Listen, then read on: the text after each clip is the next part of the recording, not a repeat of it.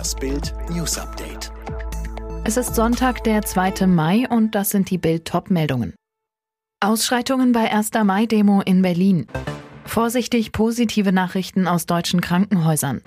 Landes- und Regionalverbände fordern Rücktritt von DFB-Präsident Keller.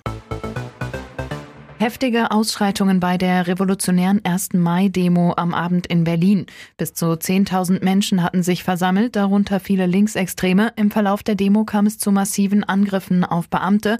Es wurden Steine und Flaschen geworfen, mindestens 93 Polizisten verletzt. Randalierer zerrten Müllcontainer und Paletten auf die Straße und zündeten sie an. Die Polizei setzte teils Pfefferspray ein. Nach gut drei Stunden wurde die Demo abgebrochen. Berlins Polizeipräsidentin Barbara Slowik hat gewaltsame Angriffe auf Polizisten in einer ersten Reaktion als inakzeptabel bezeichnet. Sie bestätigte, dass es zu gewalttätigen Ausschreitungen kam. Es gab eine zugespitztere Situation, die wurde schnell wieder beruhigt. Der SPD-Innenexperte Tom Schreiber zeigte sich schockiert. Er verurteilte die Krawallmacher, die Beamte angegriffen hatten, scharf. Er bezeichnete sie als Feinde der Demokratie. Rechts- und Linksextremisten sei Corona egal. Es gibt vorsichtig positive Nachrichten aus deutschen Krankenhäusern. Die Lage in den Kliniken stabilisiert sich seit mehr als einer Woche.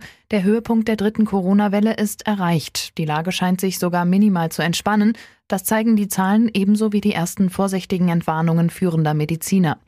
Die Kliniken in Deutschland spüren ganz überwiegend eine erste leichte Entlastung, sagte Dr. Gerald Gass, Chef der Deutschen Krankenhausgesellschaft zu Bild.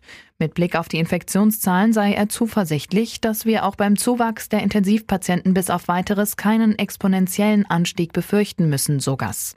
Nach seinem Nazi-Vergleich soll DFB-Präsident Keller zurücktreten. Das haben die Landes- und Regionalverbände jetzt gefordert. Auch Generalsekretär Curtius wurde das Vertrauen entzogen. Keller hatte DFB-Vize Koch mit dem Nazi-Richter Roland Freisler verglichen. Das hatte für Entrüstung gesorgt. Indien ist derzeit weiter das Corona-Epizentrum der Welt. Die Behörden haben jetzt 3700 Todesfälle registriert, so viele wie noch nie innerhalb eines Tages. Derweil läuft die internationale Hilfe an. Unter anderem Deutschland hat Beatmungsgeräte und Medikamente nach Neu-Delhi gebracht. Tschechien gilt ab heute nicht mehr als Hochinzidenzgebiet. Wegen der sinkenden Infektionszahlen wurde das Land zum normalen Corona-Risikogebiet runtergestuft. Damit entfällt die generelle Testpflicht bei der Einreise nach Deutschland aus Tschechien. Eine Kapsel des Raumfahrtunternehmens SpaceX von Elon Musk ist erfolgreich zur Erde zurückgekehrt. Mit an Bord waren vier Astronauten, die sechs Monate auf der internationalen Raumstation ISS verbracht haben.